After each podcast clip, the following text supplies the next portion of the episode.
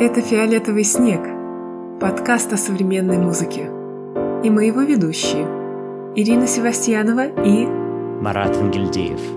В каждом выпуске мы обсуждаем темы истории, которые интересны нам и которыми мы хотим поделиться с вами.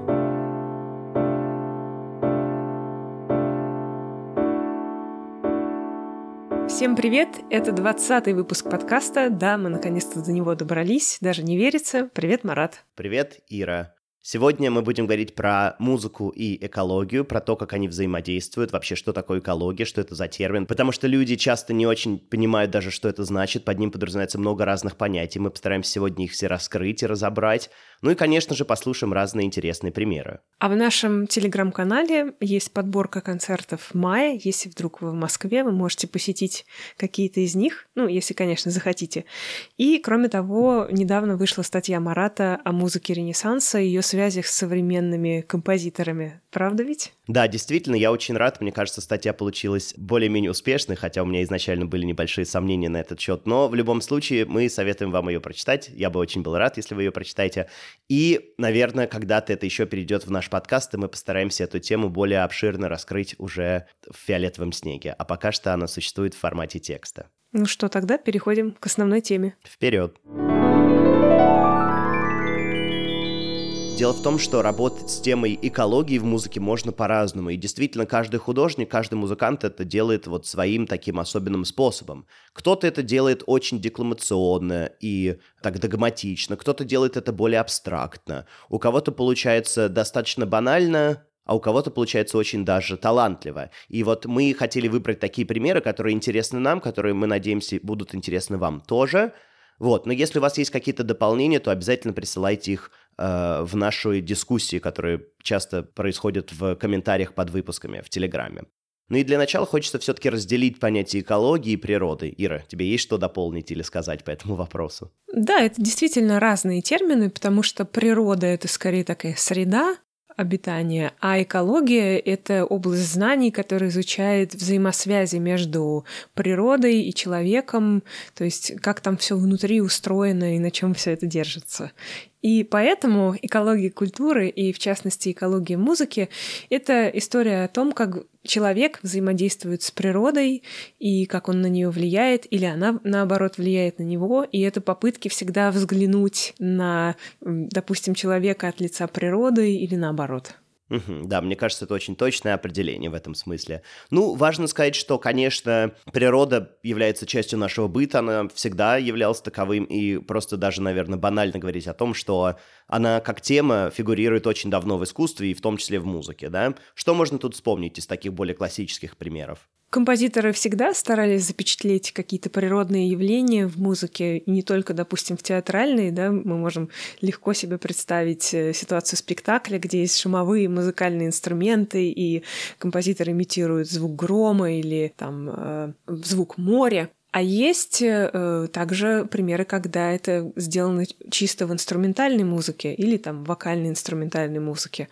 Тут, мне кажется, прекрасный пример, и то, что мне вспомнилось, пока я готовилась, это Франц Шуберт и его вообще вокальная музыка, и в частности знаменитый цикл «Зимний путь». Это один из знаковых э, таких вокальных циклов начала XIX века. И существует несколько его версий, вообще переложений. Он изначально написан для голоса и фортепиано, но в 20 веке такой композитор и дирижер Ханс Цендер, он сделал свою версию для ансамбля, довольно развернутого с большой группой ударных и певца. И, кстати, певец там даже поет в некоторых местах в мегафон. И м, интересно здесь то, что Шуберт он зашифровывал музыкально, да, звуки природы э, или вообще звуки окружающего его мира, да, и различные природные шумы, какие-то технологические, вообще э, звук дороги, движения, вот это всегда для него важный лейтмотив. И вот у Цендера в этой версии это как раз очень хорошо проиллюстрировано. Если фортепиано — это такой монохромный тембр, и многие звуки, они от нас уже далеки, и мы их не считываем как вот такие изобразительные, то вот в оркестровой версии вот эта изобразительность, она просто проступает на передний план. Я вам очень рекомендую послушать этот цикл, он совершенно изумительный в этой оркестровке. Но все-таки будет правильно сказать, что это еще не работа такая полноценная все-таки с темой экологии. Тут больше про природу, однако это такой очень знаковый, интересный пример. Пример. Вообще экология музыки, да, это явление 20 века, потому что действительно, как мы видим и по Шуберту, и мы можем это проследить и с другими композиторами, которые жили раньше него, э, все таки это было просто изображение природы и попытка, да, перенести это э, на музыкальную сферу.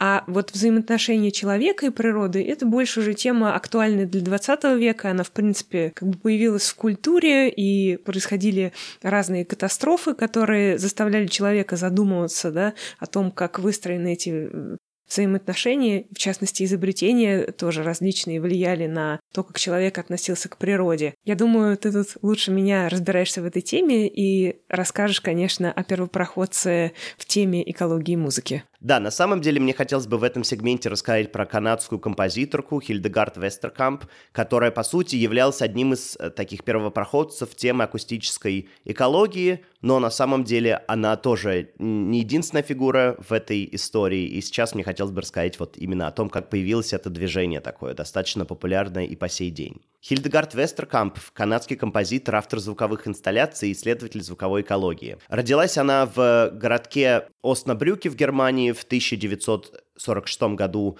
а уже через 22 года переехала в Канаду, это был 68 год, она женилась на канадском поэте, и, соответственно, с ним уехала жить в Канаду. Там она получила степень бакалавра по музыке, и вот уже начиная с магистратуры она начинала заниматься вот этой темой акустической экологии. Вообще, для тех, кто, может быть, не очень знает, что такое акустическая экология, мне хотелось бы просто пояснить. Это такая наука определенная, которая изучает отношения между людьми и средами их обитания через звук. То есть, по сути, как звук отражает вот эти процессы, которые возникают между людьми и тем, где они живут, находятся и так далее. То есть, по сути, что нам может рассказать о людях звук? Ну и в частности, как люди воспринимают э, звуки окружающей среды и как звуки влияют на людей. Да, то есть вот эта роль звука в обществе, скажем так, да, широкими словами, это очень даже интересно. И родоначальником этой дисциплины принято считать Реймонда Мюррея Шаффера, который, по сути, и вообще ввел такой термин достаточно популярный, мы его тоже очень часто используем в наших подкастах и текстах. Это звуковой ландшафт или более привычно нам soundscape. Так вот, он э, традиционно считается человеком, который придумал этот термин, хотя, конечно, там тоже на этот счет есть вопросы. Они пытаются выяснить все-таки, первый он был или не первый. И у него очень популярная есть книжка, она есть на английском языке, по-моему, ее где-то можно даже найти на просторах интернета. И, в общем, она написана популярным языком, и, в частности, он разбирает то, как э, представления о звуке менялись в зависимости от эпохи к эпохе, и как э, эти представления складываются уже в 20 веке. Угу. Но все-таки эта дисциплина, акустическая экология, она непосредственно связана именно с тем, как сильно менялся звуковой ландшафт под действием техногенных и антропогенных факторов. То есть это не просто какое-то изучение, а это именно такая экологическая повестка, понимание роли человека в обществе и вот как он, по сути, даже загрязняет вот эту акустическую сферу вокруг себя. То есть, по сути, это реакция музыкантов вот на загрязнение этой среды, да, всякими звуками индустриальными, допустим, звуками стройки или тому подобными. Ну, как вы, наверное, знаете, звуковая среда очень сильно изменилась в 20 веке в связи с разными изобретениями. И вот мы даже сегодня не задумываемся часто о том, как много звуков нас окружает, всякие шумы машин, приборов, э, фоновые вещи. Мы вот за короткий промежуток времени, да, люди научились абстрагироваться от многих звуков и вообще не замечать, что они есть, то есть рассеивать э, эти звуки и вычленять только те, которые нам действительно нужны. И поэтому в принципе, да, есть проблемы с восприятием музыки, потому что люди не ориентированы на то, чтобы слушать. И, в частности, вот многие практики, о которых мы уже говорили в разных выпусках, и Полина Оливейрос, и Кейдж, они как раз учили нас слушать и воспринимать среду. И восприятие среды, э, восприятие звуков вообще, которые нас окружают, и умение вычленять отдельные звуки, концентрироваться на них, оно может очень вам помогать и учиться слушать музыку, потому что музыка требует такого концентрированного внимания. И с другой стороны, расслабляться как-то психологически, потому что часто вот эти звуковые медитации, да, они воспринимаются как практики, которые способствуют э, более благоприятному психическому состоянию человека. Ну, мне хочется тут просто пример из своей жизни рассказать небольшой, что вот, допустим, да, у меня стройка уже какой, какой месяц идет, да, и я действительно как-то уже настолько абстрагировался, что я уже эти шумы достаточно неприятные, громкие, просто уже не замечаю, хотя, конечно же, они давят психологически на тебя. И я вот, когда выхожу в парк погулять, очень люблю садиться на лавочку и просто слушать пение птиц, потому что интересно, но я тоже его в какой-то момент просто не слышал. Мне было ощущение, что птиц нет, а в какой-то момент я просто заметил, что птицы существуют, и они поют свою песнь. И с этого момента я стал как-то более внимательно, что ли, относиться к звукам, так что я полностью подписываюсь под этим и считаю, что действительно это проблема и феномен так точно. Но все-таки возвращаясь к Хильдегард, Хотелось бы отметить, что она, переехав в Канаду, уже занимаясь магистратурой, как раз-таки познакомилась с Шафером и присоединилась к его вот этому большому такому проекту, который называется World Soundscape Project. Мне хочется выделить одну пьесу, это Kids Beach Soundwalk. Пожалуй, самая известная ее работа, и тут фигурирует вот это слово Soundwalk, которое может быть вам знакомо, а может быть нет. Ира, ты знаешь, что такое Soundwalk? Да, мне это слово, конечно, знакомо. Это звуковая прогулка, э, вещи, которые сейчас э, встречаются, в общем, в такой креативной среде и часто используются композиторами и художниками. Да, действительно, это звуковой, я перевел это поход, но, наверное, как ты сказал, прогулка, да, звуковая прогулка. То есть, когда ты идешь по какому-то заданному маршруту и слушаешь именно звуки этого заданного маршрута, на меня это в какой-то момент произвело большое впечатление, потому что на втором курсе университета нас, собственно, сказали, ребята, давайте все встаем, выходим, и сегодня у нас никаких лекций не будет, а мы просто пройдемся по заданному маршруту и послушаем эти звуки, мне это очень понравилось. И вот, по сути, как бы э, она является таким первопроходцем этого дела, потому что она это придумала еще аж в 74 году. Но вот именно эта работа, Kids Beach Soundwalk, она вот эти э, звуковые прогулки именно и возвела в степень таких мейнстримных можно так сказать.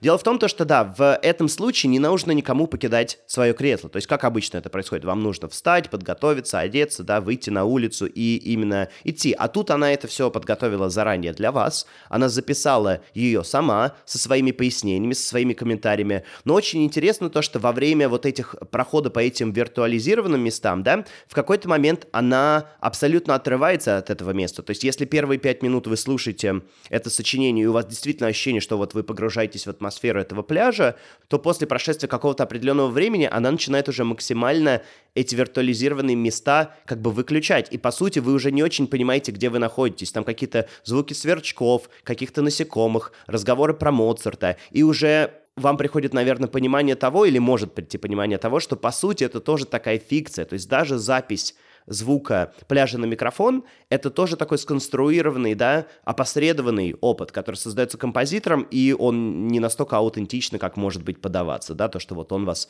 переносит в какое-то конкретное место. Вот, и, соответственно, эта пьеса являлась таким вот переломным моментом, да, когда музыканты начали задумываться тоже о природе записанного звука, и как он подается, и что он значит, и его место тоже в композиции. А я хочу привести такой современный пример из российской практики. Существует такой телеграм-канал «Звукосреда». В частности, его делают флейтист Иван Бушуев и э, звукорежиссер Юлия Глухова. И они как раз собирали м, всякие интересные звуки из разных локаций. И это был такой дневник. Собственно, звукосреда — это еще не только среда звука, да, а это еще среда как день недели. И каждую среду они публиковали разные интересные звуки, которые они встречали в совершенно разных локациях. То есть это такие продолжения вот этих практик, и они существуют в самых разных форматах. Но вот в частности, я думаю, вы откроете обязательно ссылочку и посмотрите, как это было устроено. Ну, в любом случае, вам ничто не мешает взять и самим организовать эту звуковую прогулку, да, придумать маршрут, где есть интересные звуки, и, собственно, организовать это в своем городе. Почему нет? Мне кажется, это было бы очень даже и классно. Мы, наверное, еще немножко поговорим про экологию да, и восприятие музыки, потому что, конечно, восприятие вообще звуков э, очень сильно повлияло распространение наушников. Потому что наушники, да, они образуют совершенно особую среду, отличную от той, в которой мы вообще существуем в реальной жизни. И вообще-то это такая звуковая шизофрения. Это даже, по-моему, есть э, термин у такого музыковеда Назайкинского, советский музыковед, который тоже э, занимался темой экологии музыки и культуры. И, э, в общем, это тоже такой совершенно новый ну, если смотреть на историю человечества, это совершенно новый опыт, когда ты можешь смешать две, два разных пространства с, одновременно. Понятно, что не все наушники обладают там стопроцентной изоляцией, и вы все равно слышите все, что происходит вокруг вас, и это очень интересный эффект. Тут хочется опять-таки личный, да, поговорить о личном, о своем опыте. Вот я недавно перешел на такие наушники, затычки, которые, у них нет активного шумоподавления, но они, в принципе, неплохо так подавляют шум, и я просто думаю, насколько страшно, наверное, э, ходить в настоящих шумоподавляющих наушниках, где ты просто ничего не слышишь, у тебя ощущение вакуума, и ты в своем мире, и если вдруг там, я не знаю, машина будет ехать быстро, или ты переходишь дорогу, то есть насколько действительно это такая новая, непривычная в каком-то степени нам такая технология, с которой тоже нужно как-то еще вот найти способ взаимодействия, так что у меня сегодня все о личном примере.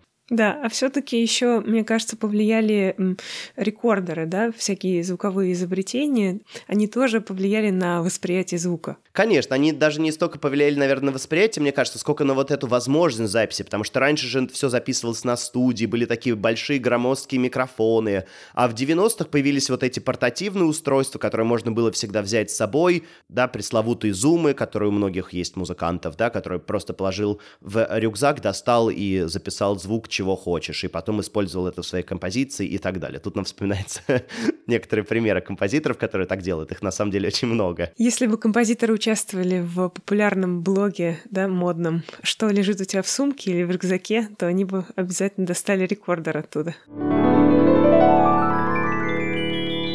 Ну что, Наверное, можно перейти уже к примерам инструментальной музыки. И тут мы, когда готовились к этому выпуску, вспомнили, что на самом деле есть один композитор, который прославился буквально своей работой с, с экологией, но не знаю, насколько это такая тесная и плотная связь. Я говорю про композитора Людовика Айнауди, у которого есть знаменитое видео, где он играет на...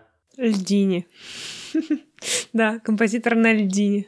Да, на льдине стоит рояль, и там такое смонтированное плаксивое видео о том, как падают кусочки с ледника, и, в общем, это какая-то была акция, посвященная изменениям климата. Но почему мы считаем, что этот пример, он как раз не очень хорош с точки зрения э, экологии музыки и не очень показателен? Потому что тут э, музыкальная идея, да, Эйнауди, она никак не сочетается с, с, с смысловой. То есть эта музыка, она может быть как об экологии, так и, и о любви или о каких-то вообще других темах. То есть невозможно, нет никаких точек пересечения художественной идеи и вот такого смысла экологического, концептуального. Ну, я думаю, что единственный смысл этой акции был только в том, что Людовик Айнауди, как бы там кто-то его не любил, он является все-таки очень популярным композитором, одним из самых известных, скажем так, современных композиторов, если мне так можно выразиться. И я думаю, тут, конечно, была задумка такая, что именно охват аудитории, то есть столько фанатов есть и э, любителей его творчества, что, конечно же, они это заметят и таким образом, возможно, задумаются о вот влиянии глобального потепления на э, ледники. Ну, в общем, это такая несколько популистская акция. А если мы говорим о других композиторах, которые действительно работают в сфере э, экологии музыки, то здесь можно вспомнить э, Джона Лютера Адамса, не путать с Джоном Адамсом. Это два разных американских композитора. Они примерно одного возраста, ну, одного, так скажем, поколения. А, но Джон Лютер Адамс, он живет в Северной Америке, да, на севере. Он много лет прожил на Аляске. И, собственно, Аляска стало таким источником вдохновения для него, и многие вещи запечатлены в его пьесах. Он родился в 53 году, вот я сейчас посмотрел, чтобы более точно сказать. Вообще увлекался рок-музыкой и пришел к современной музыке через э, Фрэнка Заппо, о котором мы тоже уже говорили в нашем эпизоде про влияние поп-музыки академической. И через Фрэнка Заппо он узнал про Вареза, уже про Кейджа, про Гарри Парча. И это заставило его заниматься композицией. Вот. И действительно потом он в какой-то момент э, в 1978 году уже переехал на Аляску, где проживал до 2014 года, то есть большое количество лет. И, соответственно, там он начал сочинять свои пьесы, которые вот э, были непосредственно связаны с темой именно экологии и влияния человека на окружающий мир. Этот композитор является очень известным тоже на самом деле, а связано это с тем, то, что он в 2014 году получил Пулитцерскую премию вот, и потом его даже запись э, пьесы одной, Become Ocean, вот, чтобы быть точным, 2013 года, мы обязательно прикрепим ее в описании, она аж получила Грэмми в номинации «Лучшее современное сочинение». То есть он действительно стал таким популяризатором и современной музыки в каком-то смысле, и темы экологии, и вот все-таки в отличие от... Эм, примера Людовика Айнауди, это не какая-то одноразовая акция, а действительно у него много интересных сочинений, которые все работают с этой тематикой. И вот я уже отметил Become Ocean 2013 года. Хотелось бы еще рассказать про два других сочинения, которые часть вот этой трилогии. Допустим, есть в 2014 году пьеса Become River, связанная с реками, соответственно, и Become Desert, которая связана с пустынями. Это уже было написано в 2018 году. То есть для него эта тема сохранение природного баланса, она является такой ключевой и, может быть, даже такой миссией его жизни, скажем так. Да, ну и Адамс — это такой мастер вообще оркестрового письма, то есть его пьесы, они очень, как мне кажется, доступны, да, по языку, и они очень действительно красочные. Я некоторые из них слышала вживую, и в зале это производит огромное впечатление. Ну, а я бы еще хотела сказать о другой э, американской композиторке Мередит Монк, и, э, ее тоже м, ключевая тема творчества вообще, да, это то, как человек существует на Земле, его такое предназначение, и в частности взаимоотношения с нашей планетой, с Землей. И м, одна из ее таких экологических работ это сочинение On Behalf of Nature, то есть от лица природы, она как и Адамс, если вот у Адамса там есть э, стать пустыней, да, стать океаном, то вот Мередит Монк выступает от лица природы, и она задается вопросами, как мы влияем на природу, и вообще, как мы с этим взаимодействуем, и как быть в гармонии человеку с природой. И тут, я думаю, мне хотелось бы рассказать о, наверное, самом свежем примере взаимодействия темы экологии и музыки, который мне приходит на ум. Это работа Лоренса Крейна, которая называется Natural World. Она недавно вышла на моем самом любимом лейбле всех времен и народов Another Timbre. Вообще, что очень интересно, она сохраняет элементы такого краиновского письма, то есть она достаточно медленно разворачивается, там есть какие-то неожиданные приемы, всегда на грани элегантного споткновения, как я это называл, спотыкания даже, точнее сказать. Вот, но все равно равновесие там остается. Пьесу заказала ему сопрано Джулиет Фрейзер, достаточно известная, которая вместе с пианистом Марком Нупом уже исполнили ее четыре раза. И что интересно, то что смысл этого заказа был в том, чтобы вдохновиться работой американского морского биолога середины 20 века Рэйчел Карлсон. И вообще важно сказать, что Рэйчел Карлсон — это, по сути, тот человек, с которого началась вот эта вся тема проблем экологии и взаимоотношений людей и экологии, и вообще экологическая повестка в 20 веке. То есть, по сути, после публикации одной из ее самых важных э, работ, и из этого уже выросло все вот это движение экологическое. И возвращаясь к Рейну, хочется отметить, что это первое сочинение, которое вообще активно использует полевые записи. Да, мы уже много говорили о том, то, что вот рекордеры и запись музыки играла большую роль. Так вот, э, в этом сочинении Крейн использует записи птиц, их пение, и он сочетает эти записи с фортепианной игрой Марка Нупа и с таким очень монотонным энциклопедическим прочтением фактов о разных птицах и о том, где они обитают, какие гнезда они делают, сколько яиц откладывают и вот такими вещами. То есть вообще это его такая фишка, сочетать очень монотонное прочтение текста с каким-то более поэтическим музыкальным высказыванием. И мне кажется, что на самом деле эта пьеса является, ну, одним из лучших, наверное, таких примеров, когда вот эта экологическая повестка может эм, работать в музыке в таком очень ненавязчивом ключе, в очень абстрактном ключе. То есть ты действительно ее слушаешь, это тебя увлекает, это очень красивая музыка, действительно, э, но там нет ничего такого декламационного, что тебя призывало бы как-то включиться в это или сделать свой вклад. То есть это такая более абстрактная работа, и в этом, мне кажется, ее прелесть. Мне такие работы лично у меня не резонируют очень сильно, и э, действительно, как будто бы я сам искупался в каком-то океане. Такое чувство после прослушивания очень прекрасное.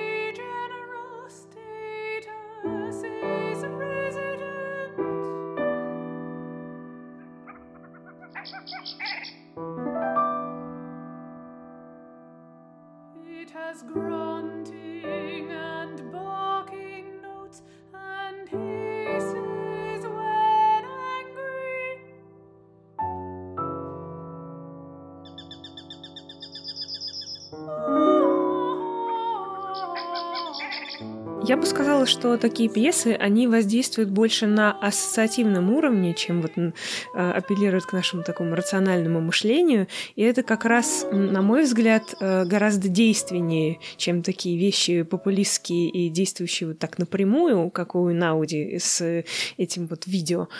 А вещи, ведь саундскейпы, вот эти звуковые пейзажи, которые композиторы часто используют в своих сочинениях. Ну, тут еще хороший пример Джоанна Бейли или там Владимир Горлинский часто прибегает к этому.